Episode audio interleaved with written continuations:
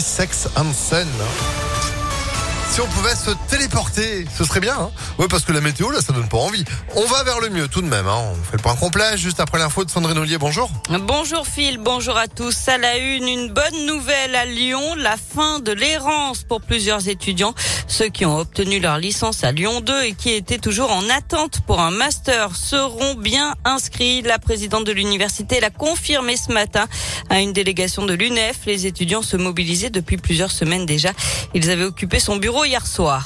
Un conseil de défense sanitaire en ce moment à l'Elysée et ce chiffre, 98 000, c'est le nombre de rendez-vous pris hier sur Doctolib pour une dose de rappel du vaccin anti-Covid.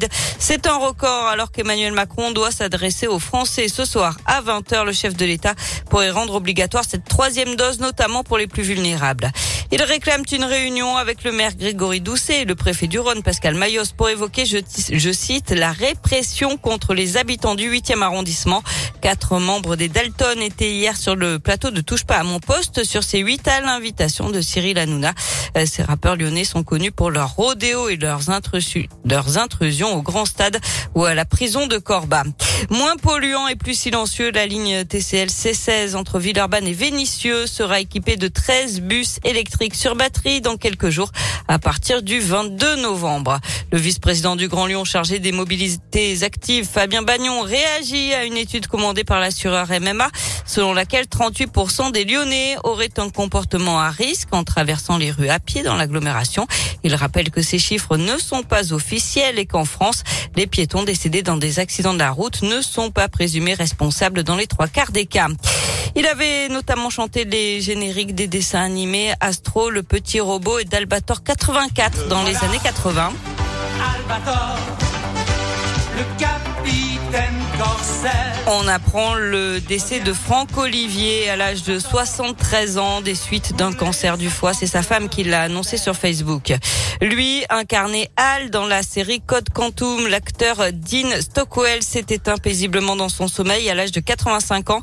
Il avait commencé sa carrière dès l'âge de 7 ans jouant dans des dizaines de films. Il était devenu une véritable star lors de la diffusion de la série dans les années 90. Un rôle qui lui avait permis d'ailleurs d'obtenir le prix du meilleur acteur dans un second rôle aux Golden Globes. Un mot de foot pour terminer. Cette semaine capitale pour l'OL féminin avec la réception du Bayern Munich. Demain soir à 21h à Dessine, troisième journée de la phase de poule de la Ligue des Champions. L'OL est premier, le Bayern deuxième sur quatre. Puis la réception du PSG. Ce sera dimanche à 21h. Toujours au grand stade, cette fois en championnat, un tournant de la saison puisque les deux équipes sont à égalité en tête avec sept victoires en sept matchs. Merci beaucoup Sandrine et puis tous en tribune évidemment pour soutenir euh, l'Asvel à tout moment de la journée sur ImpactFM.fr. Vous êtes de retour à midi À tout à l'heure. Juste avant le déjeuner Impact de Fred Bompard qui va nous proposer ce mini, ce midi. Ce, mini Non, non, ce mini, ça n'a rien à voir. entre midi et minuit.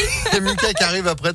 C'est les années 70 qui sont au menu ce midi. Vous, vous êtes en train de craquer. Ça se voit que vous avez faim. Et on parle de midi, vous avez faim. Bah oui. Allez, à tout à l'heure.